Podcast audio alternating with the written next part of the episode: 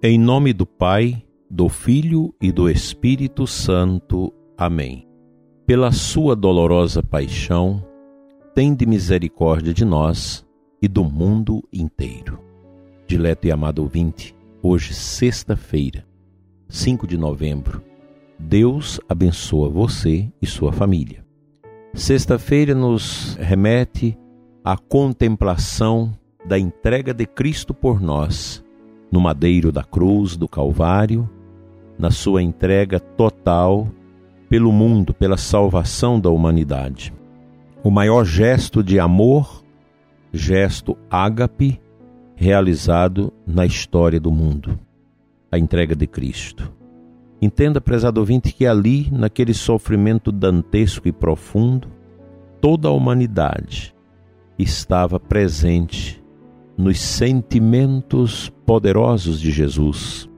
Você que ainda não tinha nascido, eu, aqueles que nasceram e morreram antes de Cristo, os que ainda vão vir de, de hora em diante, todos foram alcançados pela graça salvífica de Cristo. O amor de Deus por nós é tão grande e nós somos tão obtusos, pequenos, medíocres, soberbos, orgulhosos, e a gente não acolhe esse amor de Deus. A gente prefere seguir os ditames de uma carne fraca e medonha, que não nos leva longe.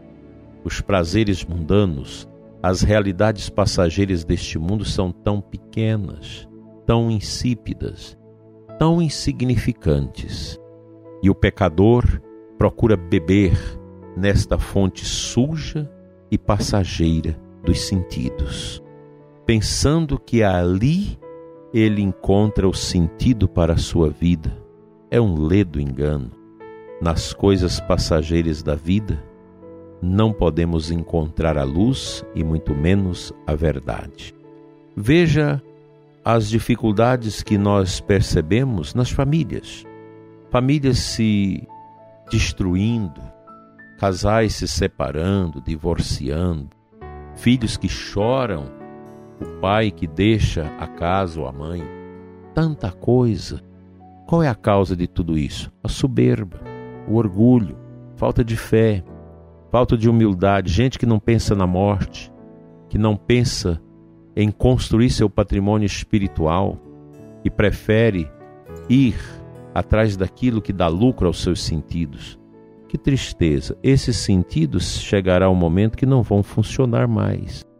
Inclusive os sentidos da sexualidade, da comida, dos prazeres, tudo isso vai passar. Veja quanto descalabro na educação dos nossos filhos. As crianças que não têm tempo dos seus pais, que não são amadas, que não são protegidas, pais e mães que desprotegem seus filhos, dando-lhes acesso à internet, a celular, sem uma regulamentação, sem um acompanhamento. É que vai entrando todas as artimanhas do mundo, todas essas garras satânicas do demônio vai entrando dentro das famílias e destruindo a inocência, a pureza das nossas crianças. E depois nós não damos conta mais de cuidar. É preciso, querido pai, querida mãe, vigiar. Outro dia eu lia no Facebook uma declaração de gratidão de um esposo à sua amada esposa, porque ela deixou um emprego de grande significado para ficar cuidando dos seus três filhos depois do quarto filho que veio. E o esposo agradecia a ela por esta decisão, por esta complacência para com os filhos. Ele teve que aumentar sua carga horária, seus trabalhos para trazer o sustento adequado para os seus filhos. Mas ele tinha aquela segurança: enquanto eu, tra eu trabalho, enquanto eu me santifico fazendo esse trabalho, ganhando pão de cada dia para meus filhos, eu tenho em casa uma esposa admirável, mestra, mãe, que cuida dos filhos, que ensina os filhos, que acompanha o desenvolvimento dos seus filhos. Hoje é ele que agradece, mas no futuro serão os filhos que vão agradecer a essa mãe que morreu da sua profissão, abandonou a sua profissão para assumir a maternidade completa dos filhos. Isso é virtude. Nem todo mundo tem, consegue enxergar virtudes nesses despojamentos em tempos tão medonhos que pregam a vaidade, a prepotência, um estilo de, de vida desconectados desse cuidado para com os filhos. A missão de uma mãe que gera os filhos para Deus e cuida deles, não tem nada nesse mundo que paga. Nada. Porque esses filhos vão crescer numa responsabilidade muito grande.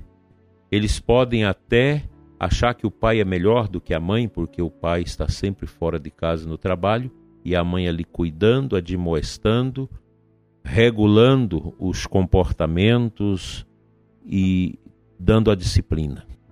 Mas aí está o verdadeiro sentido de você cuidar, educar, formar, forjar o caráter dos seus filhos para que eles ajudem não somente a família, mas a própria sociedade. A nossa sociedade perrengue, doente, precisa de homens e mulheres integrados, profundamente formados, para poder transformar essa massa tão estranha que é a nossa sociedade hoje, marcada por tantos comportamentos adversos. É a falta da família. Pode estudar. Nos últimos 70 anos, a família vem sendo desconstruída pela revolução cultural gramsciana marxista. E o resultado está aí. Uma sociedade frágil, filhos fragilizados, homens e mulheres fragilizados e a gente precisa retomar isso. E aqui entra a importância da graça de Deus e do amor de Deus por nós. Abra seu coração. Ainda é tempo para que você possa fazer da sua família um lugar de grande responsabilidade, amor, fé e esperança.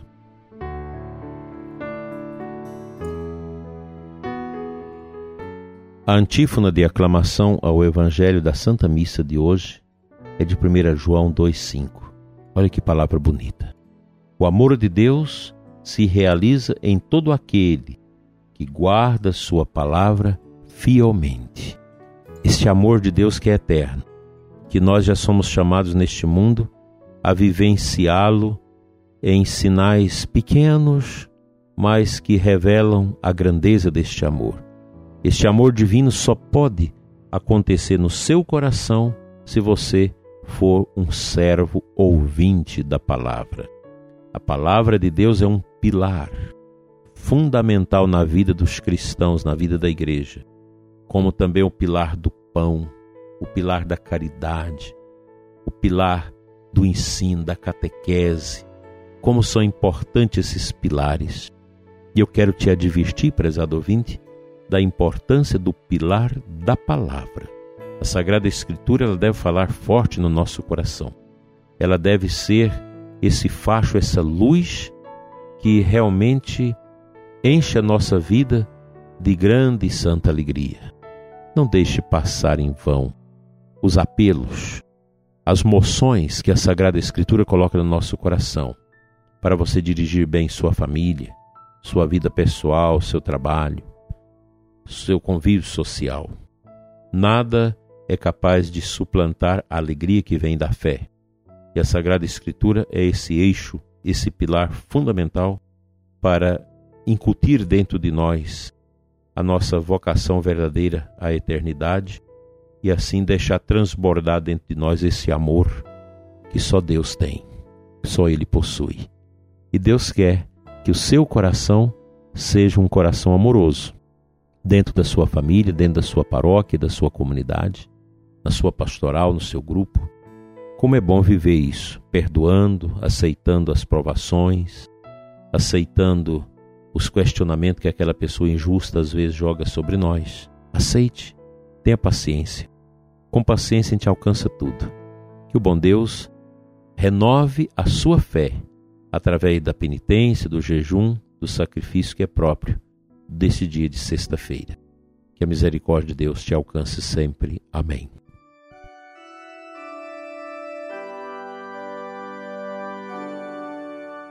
Pai Santo, eterno Deus, que nos socorre, que nos acolhe, que nos fortalece. Pai, eu te entrego o ouvinte que neste momento ora comigo, onde ele estiver, através deste programa, através desta emissora, que nós agradecemos o espaço oferecido a esse nosso programa. Quero pedir uma bênção muito especial para sua família, para sua casa para você que está num caminho, num beco sem saída de indecisões, de tantas exigências que entraram na sua vida. Você que não está bem no seu matrimônio, que está sentindo um vazio no seu casamento. Acolhe nesta manhã a força que a palavra de Deus quer dar ao seu coração. Eu te aconselho a rezar hoje, a recitar o Salmo 22 ou 23, conforme a Bíblia, o Salmo de Davi o Senhor é meu pastor e nada me faltará. Aceite que as mãos bondosas de Jesus, o bom pastor, sejam estendidas sobre você, sobre as dificuldades que a sua vida está vivendo. E na força da fé, na unção que o Espírito de Deus colocará no seu coração, você encontrará essa graça. Obrigado, Senhor, por isso. Obrigado pela cura deste ouvinte pela libertação desta pessoa que me escuta neste momento, que estava com pensamentos ruins no coração e que está se entregando agora a Jesus, o bom pastor de nossas almas. Deus te abençoe, te renove, tire do seu coração essas cinzas, essa tristeza que está na sua alma, essa depressão, essas angústias e te cumule com os bens da salvação e da paz Assim seja. Amém.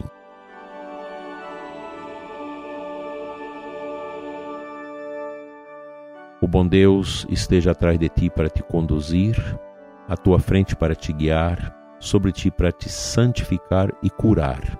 Em nome do Pai, do Filho e do Espírito Santo. Amém. Tenha, prezado ouvinte, uma sexta-feira na luz e até amanhã, se Deus quiser.